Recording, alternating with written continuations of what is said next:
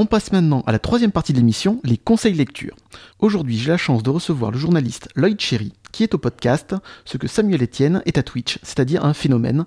Grâce à son émission C'est plus que de la SF. Lloyd Cherry, bonjour.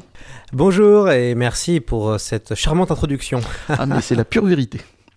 Alors, Lloyd, est, euh, de quelle œuvre vas-tu nous parler? Alors, je vais pas être très original, je vais parler d'Akira, un manga de Katsuhiro Otomo. Eh bien, on t'écoute. Alors, euh, bah, Akira, c'est en fait un, manga, euh, un manga culte. Hein, je vais, je sais pas s'il y a encore besoin de le présenter. En tout cas, ce que je peux dire, c'est qu'il a été prépublié dans le magazine Young Magazine, de l'éditeur Kodansha. Il a été prépublié, il commence en 1982 et se termine en 1990. Il est notamment connu euh, grâce à un film d'animation qui a beaucoup mhm. marqué les esprits, qui fait partie d'un des premiers euh, films d'animation qui est manga qui était sorti en fait euh, dans les dans les pays occidentaux, mhm. qui avait qui, avait marqué une génération. Akira a commencé en fait. alors c'est Jacques il y a toute une histoire sur Akira, c'est Jacques Glénat qui, qui part au Japon, qui décide de vendre des BD aux Japonais, et puis finalement il va retourner en France avec des mangas, et dans, sa valise, il ramène Akira. Akira va être prépublié dans Libération. Mhm. Euh, donc on peut, certains fans peuvent retrouver en fait euh, des fascicules. Il a été prépublié comme au Japon. C'était pour, euh, je crois, un été. Et donc Libération offrait des, des fascicules d'Akira. Donc on pouvait suivre pendant plusieurs plusieurs jours cette saga de, de science-fiction. Et c'est comme ça qu'Akira est, arrivé euh, chez nous. Alors il y a bon, il y a plein d'histoires sur euh, sur Akira. Moi, euh, ce qui ce qui m'a marqué le plus quand je l'ai lu, c'est que je l'ai découvert à un âge où il fallait pas vraiment le découvrir. Je l'ai découvert à 7 ou 8 ans. donc moi, j'avais un, cousin qui avait 9 ans de plus que moi, qui était un peu le voilà le le grand frère que j'avais pas. Grand fan d'animé et grand fan de manga, donc c'est lui qui m'a vraiment fait découvrir les mangas, les animés, les jeux vidéo, et donc euh, il avait euh, et ainsi le ainsi que le rap français. Mhm. voilà, c'est un, un, cousin très sympa. Et euh, donc pendant qu'il n'était pas là, je lui avais piqué des Akira dans sa chambre et j'avais commencé à lire ça. Je trouvais ça hyper violent. Mhm. Ah oui, les, les, les, souvenirs que j'ai, c'est les, les bagarres les bagarres entre bikers. du, du, fameux volume 2 des, des, bah, des têtes explosées par des chocs psychiques, euh, la drogue, puisqu'on voyait des, personnages prendre des pilules euh, donc de différentes couleurs. Et, j'ai découvert ça, ce manga qui m'avait beaucoup effrayé et que j'avais trouvé très très violent. Et du coup, ça m'a marqué. Et puis, bah, évidemment, euh, quand je, quand je suis devenu adolescent, j'ai pu redécouvrir ce manga que j'ai adoré et qui, je pense, est un must-have pour tous les amoureux de science-fiction. Mhm. Qu'est-ce qui te touche en plus de l'histoire? Est-ce que le dessin aussi t'a marqué? Ouais, le dessin est assez, euh, est assez exceptionnel. Et puis il y a toute, la couleur, mhm. puisque nous, en fait, on a eu le manga en couleur. Alors maintenant, il existe d'autres versions en noir et blanc. Euh, à la base, il n'était pas euh, vendu en, en, couleur. Hein. C'était je, crois que c'était une édition qui est arrivée plus tard mhm. avec la couleur et que nous, Français, nous avons récupéré tout de suite. Il y avait tout un travail sur la couleur, moi, que je trouvais assez fascinant. Et puis, bah, il y a des scènes d'action mémorables. Il y a une utilisation des décors qui est extrêmement impressionnante puisqu'en fait il y a des, quelques grandes séquences dans, dans Akira. Euh, il y a tout le début où euh, on se retrouve dans un espèce de polar euh, à la, à, la, lisière de, du post-apo, du cyberpunk, mhm. avec cette recherche pour savoir qui est Akira. Et donc il y a, il y a quelques donc des, des, des courses poursuites, soit entre bikers, soit entre l'armée, puisqu'en fait l'histoire se passe euh, dans un Japon euh, d'anticipation. Euh, Tokyo a été détruite, donc ça se situe dans Neo Tokyo, et donc il existe des, des, des, des, manipulations génétiques qui se font sur des enfants ou des adultes, on ne sait pas trop, et ces fameux, ces fameux cobayes ont, développent des pouvoirs psychiques incroyables. Et donc moi ce qui me marquait c'était vraiment des grandes séquences d'action. donc il y a tout ce moment où Akira se réveille et détruit une nouvelle fois Tokyo, où on voit des pages et des pages de Graal-Ciel euh, qui tombent. Puis après, il y a ce nouveau monde qui est créé par euh, Akira et euh, Tetsuo, le grand antagoniste de, de l'histoire. Et on va, on va découvrir des, des, ouais, un monde crasseux avec des blessés, avec de l'eau un peu partout. Enfin, la, ville est à moitié inondée. Il y a des débris. tout ça, donc c'est vraiment un, vraiment des, des, visuels et, et des, des décors qui m'ont marqué, ainsi qu'une ambiance qui est assez qui est tout à fait euh, original, avec aussi une utilisation de la machine très intéressante, puisqu'il y a des espèces de, euh, de, de comment on, a, on pourrait appeler ça des scooters volants Mhm. voilà euh, donc euh, qui entre les scooters volants entre les, les motos iconiques à, à deux roues rouges il y a, il y a beaucoup de choses qui, qui marquent dans ce, dans ce manga et alors il y a, peut-être juste une fin qui est un peu déceptive mais bon voilà c'est difficile de finir Euh, on va en parler tout à l'heure un peu dans, dans la suite de l'émission. Mais donc, tu es un fan de science-fiction. Est-ce que pour toi, Akira a été une œuvre fondatrice dans ton amour de la science-fiction? En tout cas euh, ça a participé je Mhm. pense que ça a vraiment participé à nourrir un imaginaire Mhm. Euh, puisque il y a, on- on- moi ce que je commence à analyser maintenant, c'est que je vois qu'il y a eu plusieurs œuvres de science-fiction qui m'ont marqué et qui ont permis de constituer euh, voilà un amour pour la SF. Euh, Il y, a- il y a eu Star Wars en CP, il y a eu après euh, Matrix en sixième, Mhm. euh, il y a eu euh, bah, Akira finalement entre le entre le CP et la sixième, j'avais découvert euh, j'avais découvert Akira. Il y a eu bien sûr après d'autres œuvres littéraires de, de science-fiction, mais tout ça a nourri un intérêt Mhm. et puis une, euh, une, une certaine passion pour le, euh, pour le genre et puis surtout pour le manga, puisque euh, moi j'ai vraiment découvert, euh, enfin en tout cas, euh, moi j'ai eu la chance d'être dans cette génération, donc au début des années 2000, où le manga commençait tout juste à exploser. Il y avait la génération de mon cousin, donc euh, 9 ans avant, qui avait pu découvrir Akira au début des années 90. Moi j'arrive dans les années 2000, euh, où le moment où ça explose avec euh, Naruto, One Mhm. Piece et Bleach. Et donc, bah, acheter un manga, euh, c'était voilà mon premier acte de consommateur, de jeune consommateur. Il fallait négocier. euh, à l'époque, quand j'achetais des mangas chez Kana, ça coûtait 33 francs. Mhm. Donc, il fallait négocier pour aller à- pour avoir son, son, son volume, comme beaucoup de comme beaucoup d'enfants font maintenant en 2020. c'est ça qui est super, c'est qu'on voit voilà que ça se reproduit. Mhm. Et c'est vrai que Akira fait clairement partie avec Ghost in the Shell. Avec euh, Yu Yu Hakusho, euh, des trois grandes œuvres, euh, et puis peut-être Hunter x Hunter, des, ouais, des Mhm. quatre grandes œuvres qui m'ont vraiment, vraiment marqué euh, au niveau de la SF. Et j'oublie euh, Dragon Ball, et en effet, Dragon Ball, même si je suis moins fan Mhm. qu'une grande partie de gens, euh, mais je, je, je suis quand même assez fasciné par toute la partie space opéra euh, Mhm. de, de Dragon Ball. Tout à fait. C'est vrai qu'il y a beaucoup aussi d'engins spatiaux dans Dragon Ball. Euh, On part dans l'espace aussi régulièrement, et surtout dans la nouvelle version Dragon Ball Super. Mais écoute, merci beaucoup Lloyd pour ton conseil lecture avec euh, Akira du coup. Mais euh, avant de nous quitter, on va pas partir comme ça. Euh, on peut euh, retrouver ton podcast donc sur toutes les bonnes plateformes de podcast évidemment. Mais est-ce que tu peux nous un peu le présenter? Est-ce que tu peux un peu nous présenter ton émission? Ouais, bien sûr. Bah alors donc c'est plus que de la SF, c'est un podcast hebdomadaire. Le principe est une interview avec soit un auteur, soit un spécialiste, un universitaire, un journaliste euh, ou un fan autour d'un classique ou d'une œuvre, on va dire un peu culte euh, de la science-fiction. Euh, ça existe depuis un an. Il y a maintenant 58 épisodes. En tout cas, le, le- voilà, le 58e épisode est en cours de production. Et moi, l'idée était de, en fait, il, man- il manquait de, de- il manquait un podcast de science-fiction. Mhm. Euh, et du coup, c'est pour ça que je l'ai créé. Et je, je voulais pouvoir euh, mettre en avant des, euh, des spécialistes et des, des créatifs. Donc, j'ai eu le, de- le plaisir de, de pouvoir échanger avec euh, l'auteur de, de Gum, Mhm. euh, Kishiro, euh, avec Jodorowsky. Voilà, avec, avec des, des Denis superstars Bajram, de dont je suis donc depuis je suis une- d'une jalousie crasse envers toi, parce que c'est un peu un dieu pour moi. Donc Ouais, ouais, ouais, j'ai eu la chance de pouvoir faire un- une émission avec Denis euh, sur Inhumain. Je pense Mhm. que je- j'y retournerai pour, euh, pour le refaire puisque c'est un excellent client, c'est Mhm. quelqu'un de très généreux. Euh, là, bah, je- j'enchaîne, ça tombe bien puisque moi je- j'enchaîne la semaine avec cinq auteurs Mhm. euh, de bande dessinée. Et puis normalement, ça, je, je vais le donner en exclusivité. Euh, en mai devrait sortir une semaine avec Enki Bilal. Donc on va faire un, un spécial Bilal et on va revenir sur tous les classiques euh, et sur tous les chefs-d'œuvre de Bilal avec, euh, avec lui. Ça va être passionnant de discuter avec lui. Je sens que c'est un auteur en plus bien torturé. Donc il y a de quoi parler, il y a de quoi dire et il y a de quoi discuter avec lui. Ouais, ouais, ouais, c'est un type incroyable. Et puis bon bah voilà, ça fait partie aussi de cette liste de, de gens que je voulais rencontrer Mhm.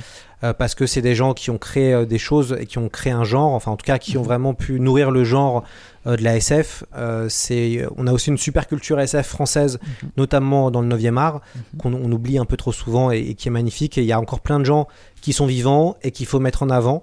Et c'est vraiment de la, une parole précieuse et, et c'est ça moi qui me plaît, c'est de, de mettre en avant en fait les, les gens. Ouais, surtout qu'on peut dire et, euh, un grand cocorico, mais a priori c'est quand même les Français qui ont créé la SF avec Jules Verne, si je ne me trompe pas. Ouais. Ouais, ouais, ils en font partie. Alors, mhm. il y a Jules Verne et puis il y a, y, a, y, a y a, la perfide Albion qui mhm. n'est jamais bien loin avec, euh, avec H.G. Wells. Mhm. euh, voilà, c'est un peu les deux euh, grands auteurs. Puis après, on peut même dire qu'il y avait Marie Shelley avant. Donc, euh, Marie Shelley, qui est une des, on va dire une précurseuse, Jules Verne et puis bah, bien sûr H.G. Wells qui, ont, qui ont créé vraiment le début d'un genre. Et après, il y a eu plein de plein d'auteurs, mais c'est vrai que la France a, est malheureusement peu traduite. Euh, les auteurs comme Pierre Bordage, Alain Damasio, euh, Romain Lucaso, voilà, les, Catherine Dufour ne sont pas traduits dans les pays anglo-saxons. Donc euh, malheureusement, le genre, depuis les années 90, a du mal à s'internationaliser, à l'inverse de d'autres auteurs comme Barjavel ou encore Pierre Boulle, hein, La planète des singes, mhm. qui font maintenant partie des, classiques. Donc le genre a du mal à, à exister. Malheureusement, on est trop souvent pillé. Euh, je sais de quoi je parle puisque j'ai eu le plaisir de réaliser un MOOC sur Dune et mhm. donc quand j'en parlais avec Jodorowsky, mhm. euh, bah voilà, un storyboard mythique qui a été mhm. réutilisé et réexploité par Hollywood.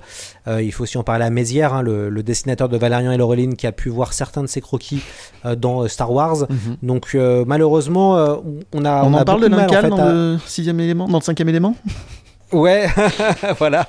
Il y a aussi aussi du Lincal. On a malheureusement on a beaucoup de mal en fait à à faire, euh, enfin à internationaliser mhm. euh, nos travaux. Et, je pense que ça, ça va être un des grands enjeux euh, de ce début du 20, 21e siècle pour nous Français, puisque comme on est dans une culture, enfin en tout cas il y a une globalisation et une internationalisation des, des contenus, donc du coup, grâce, euh, je pense aux plateformes euh, mhm. type Netflix, Apple et Amazon qui cherchent tous en ce moment euh, des œuvres de science-fiction, mhm. il y a fort à parier que les créatifs français vont pouvoir peut-être s'illustrer et j'espère vont pouvoir faire rayonner un genre, mais c'est loin d'être gagné. Par exemple, un petit exemple assez simple, quand je vois que Snowpiercer, alias le transpersonnage, mhm. Un classique de la bande dessinée des années 90, a été totalement racheté euh, par Bong Joon-ho et son équipe, donc un génial euh, réalisateur coréen, on voit que finalement, bah, on, ne garde pas nos licences, mhm. euh, on les revend à l'étranger, et après, ce sont d'autres qui les exploitent. Donc ça, pose de véritables questions hein, sur notre industrie culturelle, qui, je pense, va pas très bien, mais on peut vraiment s'inspirer de d'autres modèles. Je pense notamment aux Scandinaves qui ont réussi avec euh, des petits pays avec pas autant de budget à exporter un genre euh, qui est le polar scandinave et arriver à, faire des séries remarquables et arriver à les vendre aux États-Unis notamment. Donc tout n'est pas perdu, on peut y arriver. Moi, je rêve d'une adaptation cinématographique justement de Universal War One de Denis Bajram. C'est un space opéra sublime. c'est français, c'est une autre façon de voir la science-fiction aussi. voilà, je n'attends que ça. Donc j'espère qu'un jour s'il en a envie, en fait je ne sais pas, je me rappelle pas si tu l'avais posé la question, mais s'il en a envie un jour que ça soit adapté parce que c'est une œuvre exceptionnelle à mes ah, yeux. Ouais, ouais, ouais, tout à fait. Bah, je pense que Denis serait très heureux que ce soit adapté. Mhm. la, vraie complexité, c'est d'arriver à l'adapter, puisqu'en mhm. fait, euh, c'est une œuvre de space opéra qui a la limite de la hard science à certains moments. Mhm. Et euh, on se rend compte que donc, nous, en France, on sait pas faire ce genre d'œuvre. Hein. c'est très très clair. On sait le faire peut-être dans l'animation. Et j'ai beaucoup d'espoir, moi, dans l'animation française, qui est voilà aussi un joyau. Par contre, en termes de cinéma de genre, euh, à part la, le, polar et la comédie, euh, c'est pas du tout notre culture de faire de la SF et du fantastique. il suffit de voir ce qu'a essayé de faire euh, les Français sur Révolution euh, de Netflix pour voir que euh, c'était pas extraordinaire. Mhm. Donc moi, je, pour Denis, ce que je lui souhaite, c'est qu'il soit surtout acheté mhm. là cette fois-ci par des Anglo-Saxons. mais on n'est pas à l'abri de, de, bonnes, de bonnes surprises. Il faut pas oublier que Denis Villeneuve, un des plus grands cinéastes du moment, parle français, lit le français, il est mhm. québécois. donc peut-être ça peut aussi venir à notre, on peut peut-être être sauvé grâce à nos cousins du Québec qui eux euh, ont beaucoup plus la culture américaine, notamment dans les productions et notamment euh, dans la façon de, faire. Il y a une vraie culture, euh, une professionnalisation à l'anglo-saxonne qui est très importante. et nous, on n'a pas forcément les codes. Et, quand je vois dans un cas plus, précis, mais comment c'est compliqué d'arriver à vendre des, des, projets d'adaptation à des chaînes de télé, ou même peut-être les éditeurs sont pas très très bons, notamment pour vendre les droits de leurs œuvres. Donc voilà, je pense qu'il y a beaucoup de choses qui sont à refaire et à repenser. Et puis surtout, bah, il faut traduire massivement pour, euh, arriver à attirer euh, voilà, le, capital, euh, le, grand capital américain. J'en profite de t'avoir dans l'émission. Comment t'expliques justement cette difficulté aux Français de passer le cap? Est-ce qu'il y a un complexe? Est-ce que c'est du fait aussi des œuvres littéraires françaises où, quand tu écris de la SF, tu n'es pas aussi considéré que des personnes qui écrivent d'autres bouquins qui vont être primés dans des grands concours? Et aussi au niveau des moyens pour la télévision et pour le cinéma? Voilà, comment t'expliques un peu ça? Alors, il y a déjà plusieurs. Enfin, moi, je pense qu'il y a plusieurs problématiques. Déjà, on ne sait plus euh, faire euh, des euh, grands films. Ça veut dire des grands films avec, des moyens. De, mmh. avec des moyens. On a perdu ça suite à la nouvelle vague. Mmh. Hein. il faut savoir qu'avant, il était possible de faire des films avec des milliers de figurants. Je pense notamment à Sacha Guitry qui avait réalisé Napoléon, ou si Versailles m'était compté, arrive la nouvelle vague qui impose une nouvelle forme de cinéma, qui a été totalement révolutionnaire dans la façon de faire du cinéma, mais qui en même temps a, finalement à ringardiser à l'époque toute une partie, un savoir-faire que, que, les Français savaient faire, donc euh, des films historiques, des films d'époque. Mhm. Euh, tout ça euh, s'est terminé avec la nouvelle vague, et après on a commencé à se spécialiser entre guillemets dans d'autres genres, et puis dans les deux genres, les deux grands genres hein, français, hein, qui sont le, polar et la comédie, qui mhm. étaient des genres qu'on arrivait à, à exporter. Euh, ce qui est, en tout cas, ce qui est intéressant, c'est quand, euh, dans les années 90, on a essayé de refaire des films KPDP, des films d'époque. Euh, je, je pense notamment. comment? Le Pacte des loups? Ouais, alors il y a eu le Pacte des loups, mais même avant ça, avant ça, il y avait ce film. je l'ai, j'ai le nom de la bouche avec Gérard Depardieu. Cyrano de Bergerac Cyrano de Bergerac, voilà, voilà, avec Cyrano de Bergerac qui a été un succès. Donc, il euh, y, a, y, a, un moyen, il y a, on savait, enfin, en tout cas, quand on veut mettre les moyens, on peut le faire. Euh, le Pacte des loups a montré que c'était beaucoup plus compliqué qu'on le, le, le croyait d'arriver à instaurer en fait ce genre de film. Euh, moi, je pense qu'il y a, et ce qui est intéressant, c'est qu'on voit que ce savoir-faire là euh, il, est un peu, il y a un mépris en fait des mauvais genres. Mhm. Euh, là, le polar s'est imposé, mais le polar il s'est imposé sur le tard, il s'est imposé dans les années 80 et surtout dans les années 90. Et maintenant, c'est devenu un des genres qui vont le plus.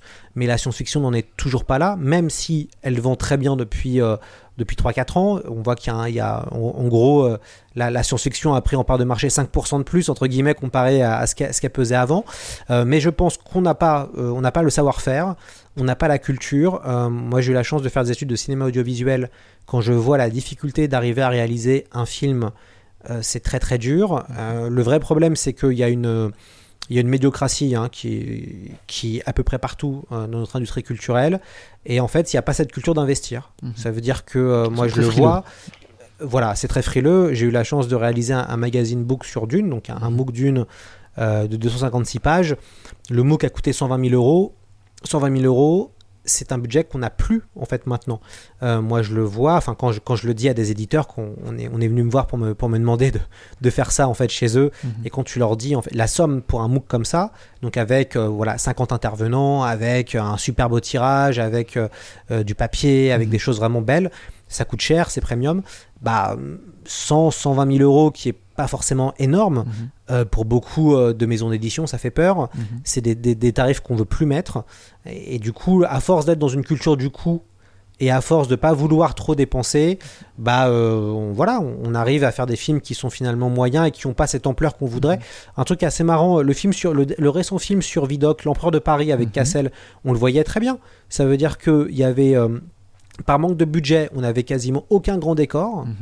Tout en 3D tout, ouais, voilà, et c'était assez ridicule d'ailleurs. Mhm. Et en fait, Vidocq, qui est un super sujet, euh, Cassel, qui est quand même un très bon comédien, bah, on a un film qui est hyper déceptif et, euh, limite on est en train de, rêver euh, en se disant quand même c'était mieux Claude Brasseur donc quand même, la série des années 70 mhm. quoi donc c'est alors c'est pas Claude Brasseur c'est Claude Rich je crois donc du coup c'est sûr que c'est ça le problème, c'est qu'en fait, je pense qu'on n'a pas cette culture de gros budget et le seul qui, l'avait, mhm. euh, c'était Luc Besson.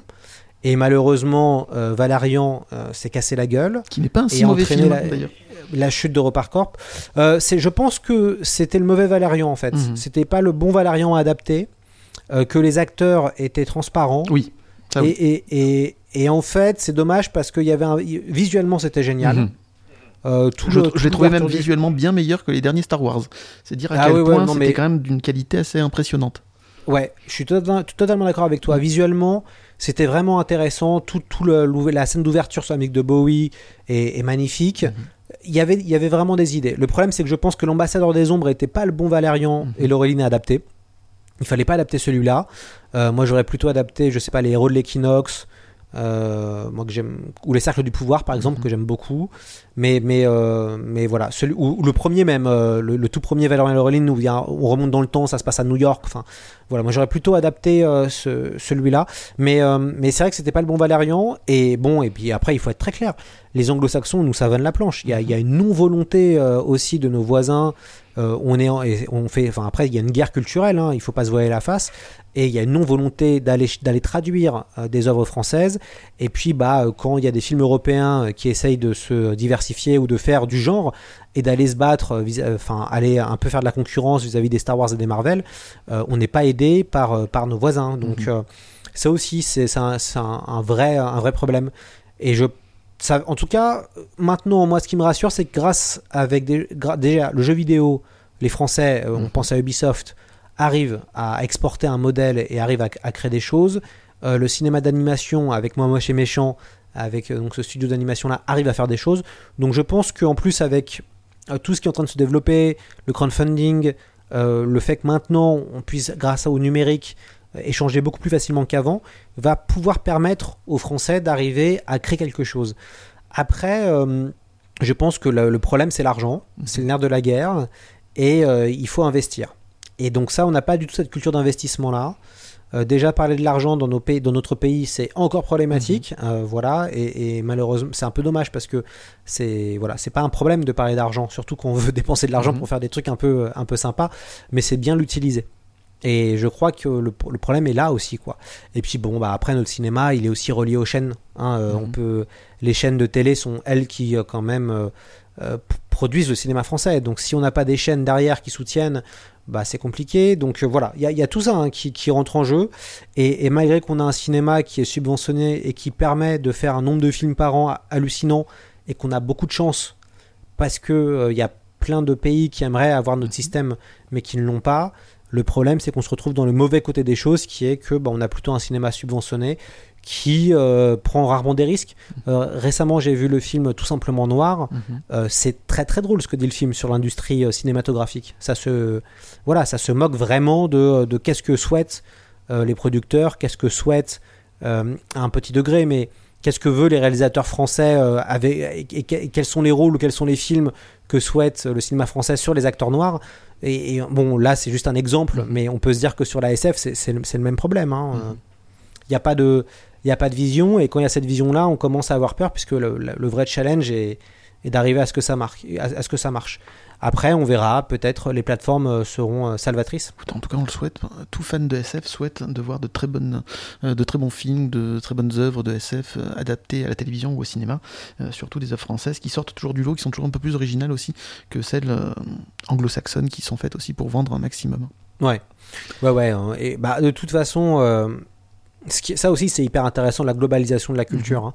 C'est, euh, on comment et c'est très drôle parce qu'on le voit vraiment avec euh, tous les tous les millennials qui, euh, qui arrivent et, et, en fait, on voit que en termes de visuel, grâce à tout ce que se fait sur les réseaux sociaux, je pense à, à TikTok, Instagram, mhm.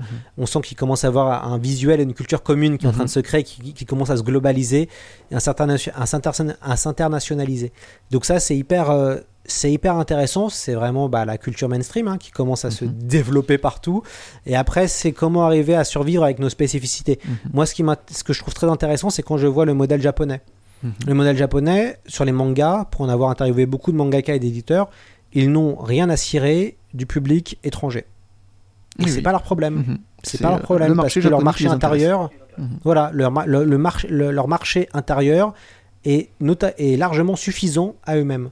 C'est pareil pour les jeux vidéo. Alors maintenant, ils font, ils essayent parce que forcément, ils voient aussi les tendances. Mais dans le fond, euh, ils n'ont pas besoin de, mhm. faire des œuvres pour euh, le grand public international. C'est pas le problème parce que mhm. les gens derrière suivent en fait. Donc ça, c'est hyper intéressant. Après, dans la façon de faire. Moi, je vois sur la. Et pour parler de bande dessinée, puisque c'est bien, c'est un mhm. podcast qui parle de BD. Euh, le vrai problème, c'est que maintenant, grâce à la. Enfin, en tout cas, à cause ou grâce à la chronologie des médias, à la rapidité aussi que le numérique a imposé avec la, Netflixisation euh, voilà, euh, de, du contenu, bah, c'est hyper compliqué. les, éditeurs ou les auteurs sortent les séries, par exemple, la, question des séries. En France, euh, beaucoup d'éditeurs arrêtent de faire des séries. parce que ça ne marche pas assez. Mhm. Et pourtant, on est dans une ère des séries. Mhm. Et pourquoi ça ne marche pas assez? Parce que on met trop de temps à produire des albums à la chaîne. Mhm. Et je pense qu'il faudrait plutôt s'inspirer d'un modèle qui marche très bien, qui est le modèle japonais, euh, où il y a un atelier avec cinq personnes Mhm. qui travaillent sur un manga. Euh, Donc il y a peut-être un dessinateur, un scénariste et des assistants, et qui produisent à la chaîne des planches. Moi je pense que ce système euh, peut vraiment fonctionner. Mhm. Après, le, la vraie, l'autre, la, la- la problématique de ce système-là, c'est qu'on est dans, un, dans quelque chose d'industriel c'est que au Japon, les magazines sont extrêmement puissants encore. Nous, on a perdu la force des magazines, puisqu'avant, les auteurs de BD euh, vivaient grâce oui. aux revues. Voilà, ils étaient prépubliés, euh, donc euh, ils étaient beaucoup mieux traités qu'avant. Nous, on a perdu cette culture de la prépublication. Mhm. Le- Les Japonais, ils l'ont gardé. Si une série ne marche pas, elle s'arrête. Et voilà, bah, basta, ça ne marche pas, donc ça s'arrête. Donc il n'y a pas du tout cette position d'auteur qui nous vient de la nouvelle vague, et c'est là où je, fais le, je refais le Mhm. lien avec la nouvelle vague. La position de l'auteur qui est l'auteur euh, qui est au-dessus de tout, euh, qu'on retrouve dans le cinéma, qu'on retrouve dans, dans, dans la BD, qu'on retrouve à, à peu près partout, euh, fait qu'il est compliqué pour des auteurs d'assumer et, et, entre guillemets d'accepter de se dire bon ben, on va rentrer dans un délire industriel Mhm. euh, tu vas avoir une équipe de 5 à 6 personnes avec toi et tu vas nous produire des planches euh, toutes les semaines vous allez produire alors là euh, et moi je pense que c'est un moyen enfin en tout cas c'est un système qu'il faudrait essayer Mhm. pour voir si ça fonctionne pour voir si il y a voilà il y a un intérêt Euh, le webtoons s'essaye à faire ça Mhm. c'est intéressant en ce moment moi je remarque que euh, il y a des séries qui sortent toutes les semaines donc euh, dans cette idée un peu de, de production numérique donc on, on voit que c'est possible de tenir le rythme. Après euh, et puis il y a encore des séries concept. On Mhm. voit qu'il y a encore des éditeurs qui, qui, qui, voilà qui vont mettre de l'argent qui vont lancer euh, je pense aux elfes aux nains euh, voilà. Mais à l'époque c'était hyper intéressant. Quand on interview le, le, le scénariste de cette, de cette franchise là l'état d'Aran euh, ce qui me ce qui me disait c'est qu'en fait à l'époque personne n'y croyait. Mhm. à l'époque personne n'y croyait. C'était la seule série de fantasy euh, qui fonctionnait. Mhm. et ça tombe et ça commence et Tardaran commence en même temps que Game of Thrones commence. Et bim ça explose. Bon moment. donc ça aussi c'est voilà c'est extrêmement intéressant. Mais euh, en ce moment on est plus dans un délire de roman graphique. Mhm. alors pourquoi pas? Mhm. ça fonctionne et ça vend. Euh, moi je pense à Carbone et Silicium. Euh, voilà c'est presque à 100 000 exemplaires vendus. C'est c'est très très bien. Euh, c'est génial pour Mathieu. Donc euh, on voit que ça peut fonctionner après moi le problème de la bande dessinée de science-fiction actuelle Mhm. c'est que les auteurs ne lisent pas de SF Mhm. euh, très, très clairement on retrouve les mêmes scénarios à peu près partout Mhm. euh, et, et finalement, euh, c'est très compliqué parce que on est face, soit on, a des œuvres qui euh, rendent hommage à des classiques de la SF, et donc c'est très agréable, mais on a peu d'œuvres qui vont vraiment marquer les esprits ou qui vont vraiment changer, qui vont être vraiment originales. Mhm. Et, et- et c'est intéressant parce que quand cette originalité est là, euh, la BD fait parler d'elle. Il y a au moins un succès critique et un succès public. Là récemment, euh, bah, j'ai enregistré un podcast avec les auteurs de Half-Life. Mhm. Half-Life, euh, je trouve que c'est vraiment une- le, le premier album est, est une grande BD de science-fiction. Mhm. C'est vraiment, c'était innovant. On n'avait vraiment pas vu ça depuis longtemps. Il y avait un concept fort. Voilà, moi, c'est une BD où la presse en est emparée assez rapidement. On voit la même chose avec Carbone et Silicium. Mhm. On est face à un concept, c'est fort, il y a de la méta un petit peu derrière, il y a des, des magnifiques planches, il y a un propos qui est extrêmement euh, moderne, avec qui pose plein de questions sur le- la technologie et sur euh, la, euh, la virtualisation de la société. Mais moi, ce que je vois, c'est que dans les bonnes bandes dessinées de science-fiction, elles sont rares et, et on sent que malheureusement, la production actuelle, les, les scénaristes ne lisent pas assez et les dessinateurs vont plutôt reprendre. Ils ont, ils ont, ils ont souvent une très bonne culture visuelle et euh, esthétique. Ils ont vu tous les films et toutes les séries qu'il fallait voir, mais par contre, personne ne lit du genre. Et, et c'est ça le, le problème. Et je pense que si on veut faire une bonne BD de SF, il faut, euh, il faut lire. Il faut lire, ou alors. euh, parce que, en fait, à la différence des mangaka, les mangaka, ils n'ont pas forcément le temps de lire. hein. Mais le fait de travailler sur une série pendant 5, 10, 15, Mhm. 20 ans fait qu'à un moment donné, euh, voilà, le, le scénario va prendre de l'ampleur, il va y avoir, euh, l'univers va se développer, il va y avoir une réflexion, il va y avoir des choses qui vont se passer. Et puis dans les mangas, l'éditeur est hyper important. Enfin, l'éditeur, euh, le, le Tento, je crois, c'est lui qui, qui donne des choix Mhm. narratifs hyper forts. Quoi. Si c'est nul, l'éditeur le dit. Donc ça, c'est voilà, c'est un, un modèle qui est hyper intéressant aussi. Euh, et nous, le problème, c'est qu'en 120 pages, bah, c'est hyper compliqué d'arriver à développer une histoire complète, à, développer un univers complet. Euh, surtout qu'on te dit derrière ça fonctionne plus, quoi, tu vois.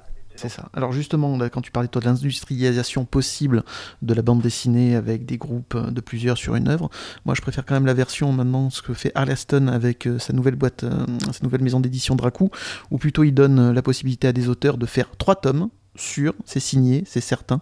Donc l'histoire, c'est pas 120 pages, mais donc c'est 300, 360 pages. Et au moins, tu as une histoire complète, que ça marche, que ça marche pas. Au moins, tu vas finir et tu vas voir. Et les auteurs, donc étant rassurés d'avoir trois, trois tomes à faire, ils peuvent aller euh, un peu, ils sont beaucoup plus libres, ils ont moins de pression. Moi, je préfère cette version-là plutôt que de l'industrialisation, où justement, dans cette époque euh, où par contre, ça déborde de BD, de bandes dessinées et qui ne sont vraiment pas toutes de très très bonne qualité, je préfère qu'on mette de l'argent sur une série plus courte pour voir si ça marche, c'est bien, on pourra faire un second cycle s'il y a moyen, s'il y a de la matière, mais au moins euh, on va au bout et il y a plus de temps, plus de qualité que de sortir à la chaîne, euh, parce qu'il y a tellement de mangas qui ne servent à rien, qui sont moches en plus, qui sont juste là pour remplir ouais, mais moi, Je, euh, moi, je préfère, je préférerais ça. voilà, ça peut fonctionner, mais encore faut-il derrière avoir une vraie rigueur éditoriale, mhm. et c'est ça qui est compliqué pour beaucoup d'éditeurs. En fait, c'est ça qui est compliqué. Mhm. Ça veut dire que le, vrai problème, encore, Harley c'est encore mm. autre chose parce que lui, il connaît vraiment très bien le genre et donc il a une vraie culture, donc encore ça va. Il, sait de quoi il va, de quoi il va parler, mm. les spécialistes, donc on est, on est moins inquiet. Mais mm. euh, il faut être aussi hyper clair. Ça veut dire que les éditeurs de BD, ils, doivent, ils vont gérer entre, euh, je sais pas, une trentaine, une trentaine à quarantaine de projets par an. Euh, alors un peu plus, un peu moins. Mais, mais même si tu as, même si as 15 projets, en fait, globalement 15 ou 20 projets, c'est énorme. Donc euh, on va dire que l'éditeur a pas forcément le temps de s'investir mhm. comme il voudrait pleinement sur chaque œuvre. Et c'est ça le problème. On, a beau on peut laisser un trois albums à quelqu'un pour faire une bande dessinée de SF. Si derrière, t'es pas, si, si t'es pas là à, lui mettre, à mettre un peu la misère à l'auteur, à aller un peu ferrailler avec lui, à essayer de, voilà, de, le sortir de ses, euh, de, son approche pour un peu le réveiller, pour un peu le pousser, euh, c'est hyper, c'est hyper compliqué. Moi, tu vois, c'est intéressant. J'ai pu pas mal bosser sur Orbital. Euh, donc la, BD de Serge Ronberg et, enfin de, de, Sylvain Ronberg et Serge Pelé. Mhm. Euh, donc j'ai vraiment pu, euh, mhm. j'ai travaillé sur les deux versions sur les versions collector des intégrales. Donc j'ai pu faire des entretiens avec les deux. Orbital pendant des années, les mhm. deux auteurs, ils ont été livrés à eux-mêmes. Ça veut dire que les éditeurs, ils n'avaient pas le temps de gérer parce que ça tournait. Par contre, la grande rigueur de, des deux, du duo fait que la série s'est maintenue. Euh, moi, je vois euh, quand je parlais avec Serge, Serge, il est, euh, il est impitoyable vis-à-vis de Sylvain au niveau du scénario. Donc, si tu as, tu vois, si as derrière, ça qui se met en place avec un auteur, entre un auteur et un dessinateur, si derrière les deux auteurs, voilà, se font un petit peu mal, et, si, et, quand tu as un éditeur derrière aussi pour gérer, c'est encore mieux. Mais le problème, c'est qu'il n'y a, pas vraiment ça. Il n'y a plus vraiment de. Alors, il y en a, mais il n'y a, a, plus vraiment, tu vois, de, mhm de, grands éditeurs spécialistes de genre. Tu vois, il y en a plus vraiment. Enfin, Oui, qui s'y connaissent en plus dans leur domaine. Tu vois, moi je vois, en tout cas en, science-fiction, moi je, peux parler de ce que, mmh. de, ce que je connais. En science-fiction, euh, la science-fiction, elle est, euh, elle est encore traitée, euh, voilà, elle n'est pas encore. Il y a, y a en tout cas dans les maisons d'édition, il n'y a pas de, vrais spécialistes encore du genre. Et c'est pour ça que je fais du conseil, ça m'arrive de faire du conseil BD pour des éditeurs par exemple. Mmh. On va, me, on va me demander de lire des, euh, des projets qui ont été envoyés, et puis moi je vais donner, je vais, je vais dire ou pas qu'est-ce que j'en pense. Mais, mais c'est pour ça clairement euh, jaloux de ta vie. je suis désolé. mais c'est pour ça que je que je vois le, manquement en BD de SF. Mhm. Et puis après, il y a un autre problème hein, qui est très clair, qui est que euh, bah, malheureusement, les auteurs sont pas assez bien payés, on ne donne pas assez d'argent aux auteurs. Et, et, en fait, il faut du temps pour conceptualiser des choses. Tu mhm. vois, le temps. Et aussi le manque de risque du coup des maisons d'édition. Bah, bien sûr. Bah, mhm. bien sûr. Donc, euh, si tu veux, il faut. Euh, euh, c'est alors après, tout dépend qu'est-ce qu'on décide de faire, mais, mais c'est vrai que moi, je pense qu'il faut du temps, qu'il faut bien, bien, bien, bien bosser son, son, projet et son album, et puis après, vraiment se faire, se faire un petit peu mal, et puis pourquoi pas. Bah, faire des choses que, qu'on fait aux États-Unis et qui ne se fait pas du tout en France, en tout cas plus pour le cinéma mais pas du tout en BD, bah, faire appel à faire des tests de lecture. Mhm sélectionner euh, des fans de, euh, des fans de BD et euh, leur faire lire les premières pages et voir les mhm. retours. Parce qu'il y a aussi ce truc-là. T'as- y- moi je pense qu'il faut mettre en place euh, des, des- des espèces de screen tests en fait et de, de faire des panels et de faire lire des BD et de voir qu'est-ce qui ressort des projets. Et alors ça, bah t'imagines, c'est terrible parce que euh, ça, ça- en fait, ça casse le truc d'auteur. Ça veut dire que là, euh, là, on parle de business, tu vois, de, de- de- Mhm. on parle vraiment de business. Mais je pense que sur certains projets, ce serait hyper salvateur de, de faire appel à des euh, à des lecteurs pour avoir des avis, pour voilà que moi par exemple, si euh, le, le jour où, où je lance un label euh, euh, BD, c'est plus que de la SF, je Mhm. pense que c'est quelque chose que je ferais par exemple. Mhm. C'est une excellente idée. D'ailleurs, je veux bien en faire partie. Ah bah c'est il y a pas de- pas de problème. Non non, en plus sérieusement, j'y pense hein, de, Mhm. de de pourquoi Oui, pas lancer parlé un, euh, sur les réseaux. ouais, pourquoi pas lancer un jour un, un- déjà un prix BD et puis après euh, un, un label BD pour euh, pourquoi pourquoi pas essayer d'en faire, en tout cas de produire des auteurs à en faire. Mais euh, mais c'est pas en moi je pense que c'est pas en payant mal les auteurs et, euh, que, que voilà que la situation se, se réglera. Donc euh, par contre investir, développer un pool, euh, traduire, Mhm. traduire tout de suite, Mhm. essayer de faire des crowdfunding ou des Kickstarter pour aller viser un public international, moi je pense que ça fait partie des solutions. C'est à suivre, en effet. Je reviens un peu sur ton émission. Ça fait 58 donc euh, épisodes de C'est plus que de la SF. Est-ce qu'il y a un auteur qui t'a marqué particulièrement lors de tes interviews? Si oui, lequel et pourquoi? Ah, c'était Jodo, hein. C'était Mhm. Jodo parce que bah Oui. moi j'ai j'ai Et puis il y a- découvert. y, y eu combien? Il y a eu 4 épisodes avec lui, je crois. Il y a eu trois épisodes. Trois épisodes. Euh, en fait, c'était une série. euh, Je, suis- je suis allé le voir deux fois. Exceptionnel. Donc euh, voilà, j'ai- pu faire des coupes et puis faire trois épisodes. Euh, c'était euh, c'était Jodo parce que parce que bah moi j'ai j'ai Alors, découvert Jodorowsky, hein, pour les auditeurs qui. Ouais, Jodorowsky, ouais, bien sûr, Ale- Alejandro Jodorowsky. Mhm. Euh, j'ai pu découvrir Alejandro Jodorowsky quand j'étais enfant, pareil, des BD qu'il Mhm. fallait pas ouvrir et que j'ai ouvert. Euh, j'ai découvert en partie la sexualité grâce à Jodorowsky, puisque les premières scènes de sexe que j'ai vues dans ma vie, c'était dans, dans l'Incal. Mhm. euh, et aussi dans les 110 pilules de Magnus, enfin bref, voilà, un classique de la BD érotique. J'ai dû voir ça, euh, je sais pas, euh, en CM1, CM2, truc un peu, un peu choquant quoi, tu vois. quand t'es- Mhm. quand, t'es- quand tu, tu, tu comprends qu'il y a un truc bizarre, t'es un peu, t'es un peu excité, mais tu comprends pas trop quand même les tenants et les Papa, aboutissants. maman, qu'est-ce qu'ils font Débrouille-toi. Voilà, tout à fait. Et, et d'ailleurs, j'avais parlé à mon père, je lui avais dit, tu connais son pilules? Il m'avait dit, oui, je connais, ouais. et à ce moment-là, je m'étais dit, ah merde. Et en fait, euh, c'était lui qui était plus choqué que moi, je crois, en fait, euh, sur le coup. euh. Mais du coup, la rencontre avec, avec Jodorowsky, ouais, c'était hyper. parce que, en fait, finalement, la première BD que j'ai lue de Jodo, c'était Alefto.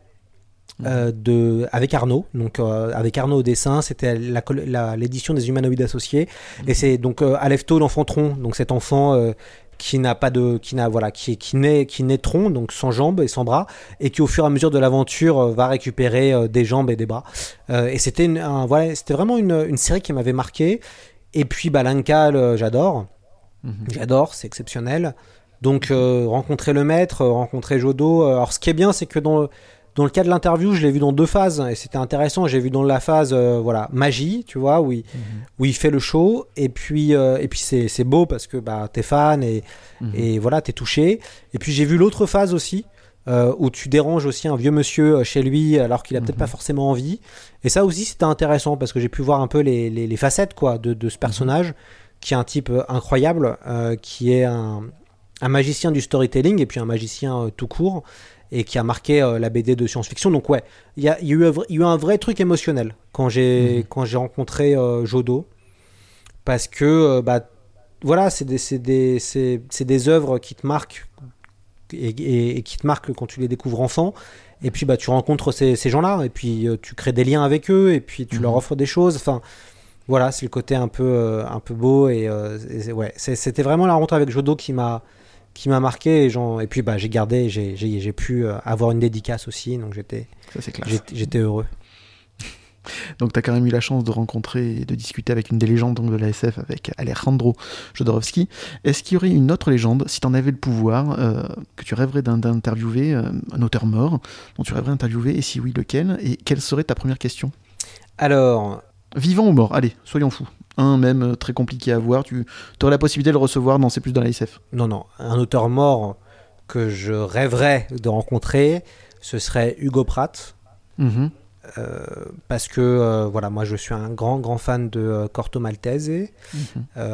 Pour mes 20 ans, j'ai eu l'intégrale de la, de la collection. Donc euh, moi, ce serait vraiment Hugo Pratt que je voudrais. si, je pouvais discuter avec quelqu'un, ce serait avec Hugo Pratt Mhm. sur sur Corto Maltese. Et si je devais lui poser une question, Mhm.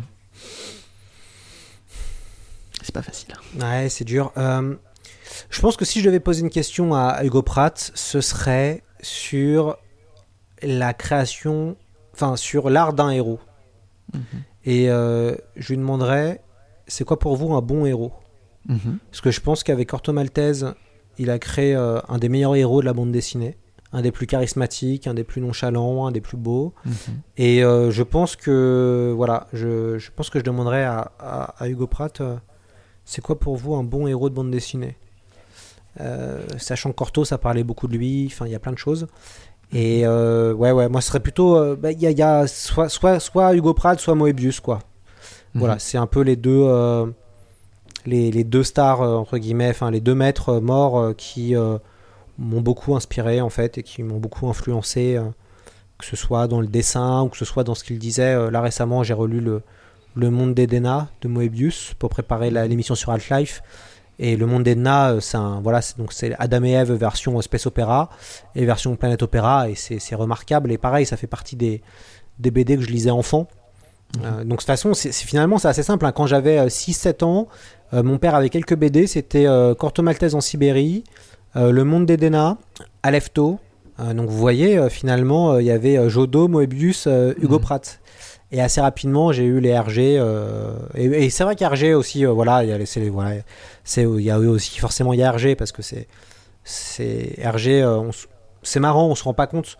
Moi, c'est des BD que j'ai lu enfant, mais quand, quand tu les redécouvres et quand tu les relis quand tu as 30 ans, Mhm. tu te rends compte à quel point c'était génial, à quel point c'était parfait en termes de en termes de mise en scène, en termes de planche, en termes de Peut-être storyboard. pas les deux premiers, hein, mais ensuite, oui, en effet. Oui, oui, oui, mais les, les deux premiers, de toute façon, euh, ça, ça en dit long sur, euh, sur ce qu'était peut-être Une aussi. RG, en Mhm. fait.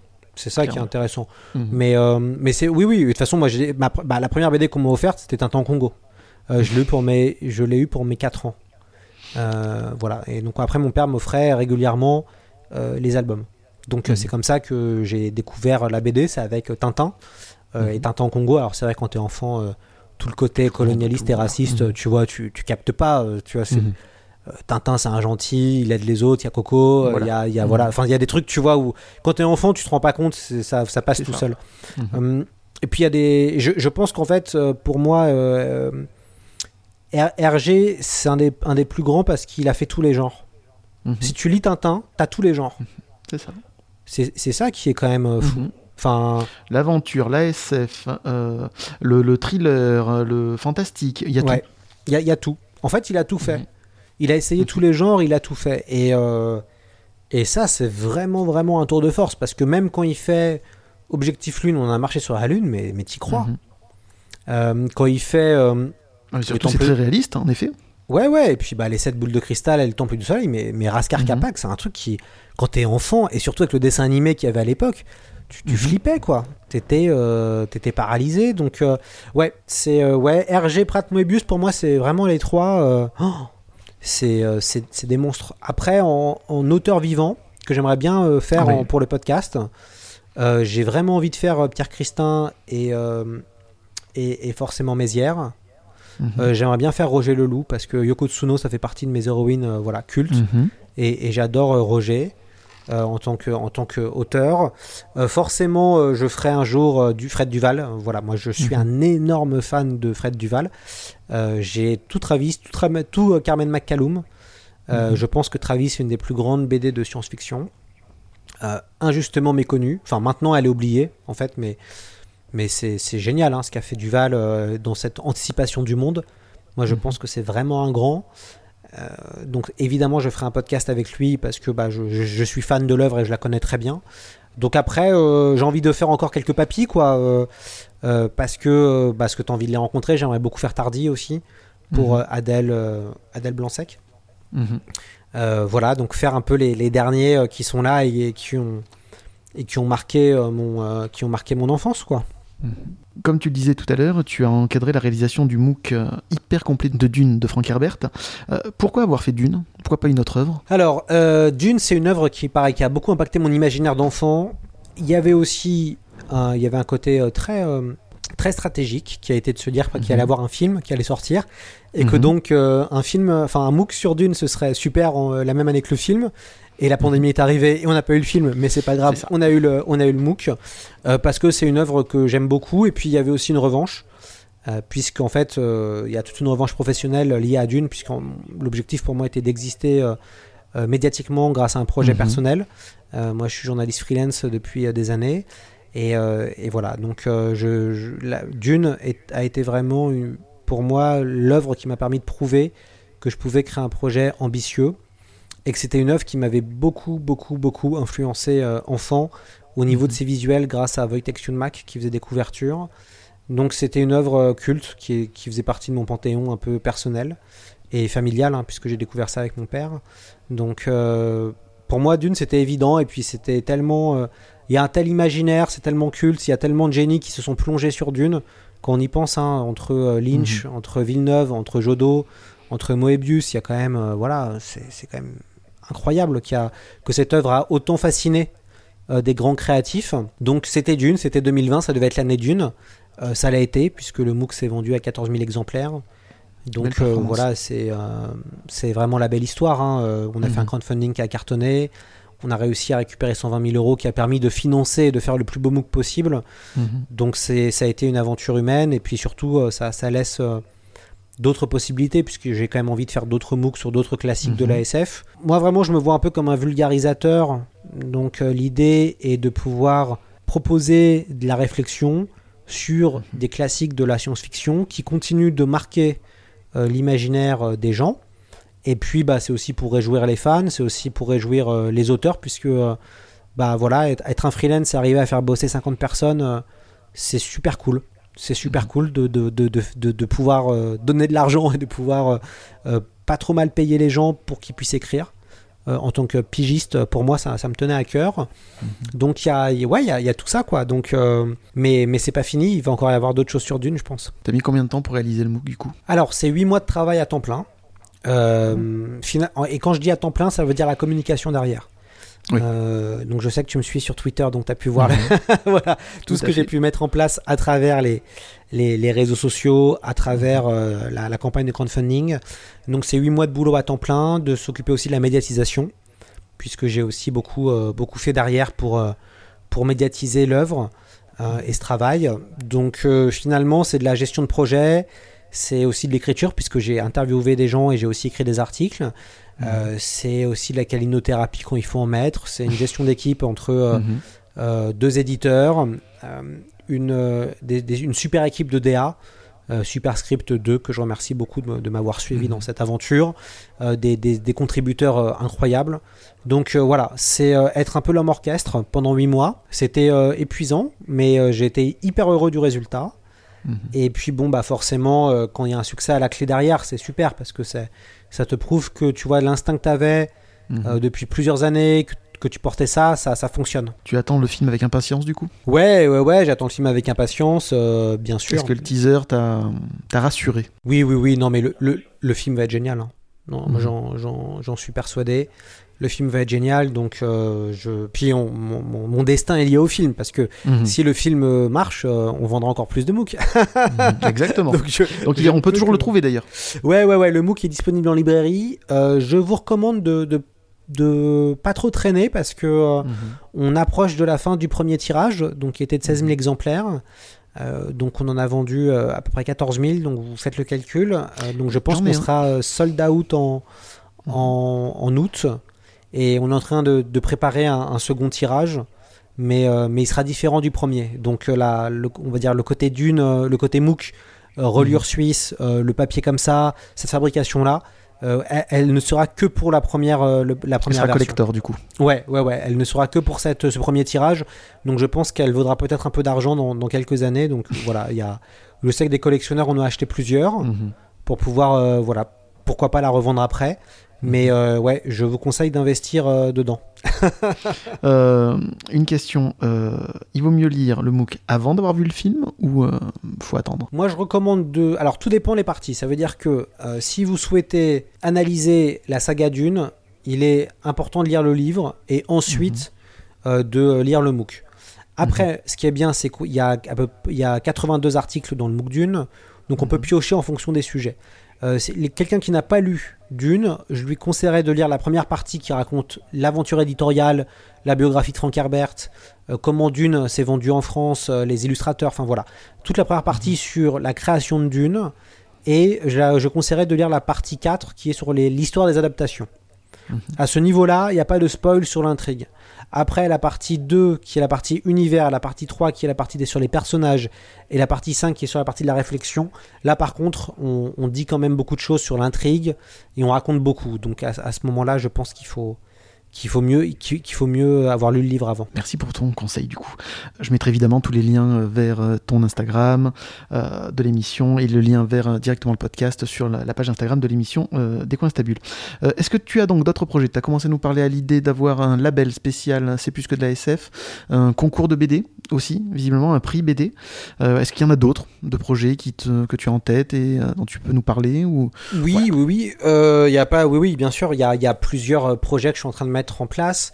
Euh, donc le podcast est tout jeune. hein, on a juste un an d'existence. Mhm. On a eu euh, un an d'existence et puis un MOOC. Mais Euh, quel donc, succès? C'est plus de 50 000 euh, euh, lectures, c'est ça? Euh, 50 alors, 000 téléchargements le podcast, on en est à 260 000. Oula, pardon, j'étais loin du, du Pas, score. pas de problème. On a deux- 260 000 écoutes pour euh, 57 euh, émissions. Euh, le MOOC d'une, c'est donc 14 000 exemplaires vendus. mhm. Euh, au niveau des projets, 120 000 euros aussi au niveau du crowdfunding. Ouais, du crowdfunding, ouais, ouais, c'est ça. Pas mal. Euh, au, niveau des, du- au niveau des projets, eh ben, il y a un site internet. euh, Mhm. C'est plus que de l'ASF qui va arriver, puisque l'idée est de pouvoir avoir des accès au MOOC numériquement. Mhm. Donc les gens pourront lire euh, des articles, en tout cas une partie du MOOC euh, gratuitement en ligne. Donc on, je suis en train de préparer un beau site internet où on pourra écouter les podcasts euh, et puis pouvoir lire le MOOC en ligne. Euh, je suis en train de préparer euh, plusieurs événements. Un gros événement avec un, un maître de la, de la science-fiction et un réalisateur de science-fiction en fait. Mhm. Donc un type qui a fait les meilleurs films de SF de ces euh, 30 dernières années. Donc je ne dirai pas qui c'est, mais on est en train de préparer un gros événement avec une grosse masterclass avec lui en sa présence à Mhm. Paris. Ah ben, on. Euh, voilà, donc ça va être un très gros truc. Donc on attend un peu avec le Covid avant d'annoncer. Oui, bah, évidemment. M- Mais en tout cas, il y aura des places limitées pour le voir en vrai avec une séance de dédicace. Mhm. Euh, mais heureusement, il y aura un lien euh, streaming. Super. Donc on pourra, pour les gens qui Mhm. habitent en province, euh, ils pourront avoir accès à la masterclass. Mhm. Évidemment, ce sera payant. Il y a ça. Donc il y a aussi un festival d'une que je suis en train de réfléchir Mhm. pour septembre, pour être en lien euh, avec le film. Et Mhm. puis, bah, évidemment, il y a ce projet de prix BD. Euh, J'ai envie de pouvoir euh, donner de l'argent à des auteurs de BD, de SF. Donc, euh, je suis en train de travailler sur ça et d'essayer d'aller trouver des subventions pour pouvoir avoir un peu d'argent et pouvoir donner, je sais pas, peut-être 1000 ou 2000 euros Mhm. à, à un couple d'auteurs ou à un auteur pour une BD. L'idée serait de faire un prix public. Ça veut dire Mhm. qu'il y aurait un, un jury qui tournera avec des lecteurs. Mhm. Euh, voilà, ça c'est un projet que j'ai- j'aimerais bien mettre en place. Évidemment, il y aura d'autres MOOC, euh, sûrement d'ici 2022, j'espère, le, le- voilà, Mhm. le prochain MOOC en 2022. Et puis, euh, je réfléchis à un T'as label. déjà choisi le thème ou pas? C'est en cours de réflexion. On hésite entre plusieurs noms. Et puis enfin, on réfléchit. Enfin, moi, j'ai réfléchi à monter un, un label BD. C'est plus que de l'ASF. Euh, mais bon, ce sera pas avant, euh, je pense, 2025, Mhm. parce que l'idée est, de faire des projets premium, un peu comme le MOOC Dune, Mhm. puisque donc moi, je veux pas faire de surproduction. Je pense que un MOOC et un album une fois tous les deux ans, c'est largement suffisant. Mhm. Euh, surtout si on investit à chaque fois euh, 100 000 euros dans chaque projet, voire plus de 100 000 euros dans chaque projet. voilà, c'est important que ce soit calibré, qu'on trouve le public. Euh, donc euh, c'est ça un peu l'objectif. Donc j'ai déjà des idées d'auteurs, j'ai déjà des, des- des idées de, de projets, d'adaptation aussi, de pourquoi pas adapter quelques classiques euh, de science-fiction en bande dessinée euh, extrêmement graphique. Enfin bon voilà, il y a plein de choses. Donc euh, la, le- la- la problématique est plus de d'arriver à, à faire ça tout seul, Mhm. euh, tout en, est, en, en survivant, euh, voilà, en faisant à côté des piges, en, en faisant aussi du, du, du conseil un peu de com de temps en temps. Euh, donc c'est d'arriver à tout retrouver dans le point? Ouais, ouais, ouais, on peut me retrouver dans le point euh, euh, régulièrement. J'écris tous les mois dans le, dans le magazine. Et puis bah, sinon, on peut écouter le, le podcast. C'est plus que de la SF pour m'entendre tout, euh, plusieurs fois euh, dans la semaine ou une fois par semaine. Je répète, podcast passionnant sur la SF à écouter religieusement tous les lundis matins. Merci. Eh ben merci encore Lloyd pour ton conseil et pour avoir participé à des coins stables et pour cette conversation passionnante sur la BD et sur l'état de l'édition euh, en France. Euh, tiens, j'ai oui, j'ai oublié une petite question qui me vient à l'esprit et c'est dommage. Est-ce que tu as une euh, tendresse particulière pour le film de euh, David Lynch, Dune, Ouais, ouais, ouais. carrément. malgré tous ses défauts Je pense que c'est un film raté. Euh, Mhm. d'un point de vue euh, narratif, puisqu'en fait, euh, si on regarde bien, les 30 dernières minutes correspondent aux 300 dernières pages de, de Dune, donc c'est assez frustrant. Par contre, je pense que ce film est hyper important dans l'imaginaire de science-fiction qu'il a importé au cinéma. Mhm. Il y a une esthétique qui est remarquable et qui est géniale et qui ne vieillit pas. Le côté rococo, j'adore. J'ai beaucoup d'amour pour le film que je trouve pas si raté Mhm. que ça. Et en même temps, il est raté parce que euh, quand tu vois et quand tu connais Dune, tu te dis euh, mais quel dommage. Mhm. Mais euh, j'ai vraiment une tendresse particulière pour ce, pour ce film et, et j'espère bien interviewer prochainement Kyle MacLachlan et David Ah. Lynch pour, pour parler de, de Dune. Euh, Voilà, donc ça fait partie un, un peu aussi des projets. Mais Mhm. euh, écoute, on verra si c'est possible de faire. Mais ouais, le film de, de Lynch, euh, j'ai- j'aime beaucoup ce film. Après, bah, bien sûr, hein, je- le film est hyper déceptif pour sur plein de choses. Mais, euh, mais c'est super, ça, Mhm. ça a nourri hein, Dune. hein. Ça, ça, ça, a nourri, euh, ça a nourri Dune. Donc, Ça a euh, marqué plus qu'on le croit. Ouais, tout à fait. Eh ben écoute, merci encore pour ta participation à des coins stables et à très bientôt. À très vite.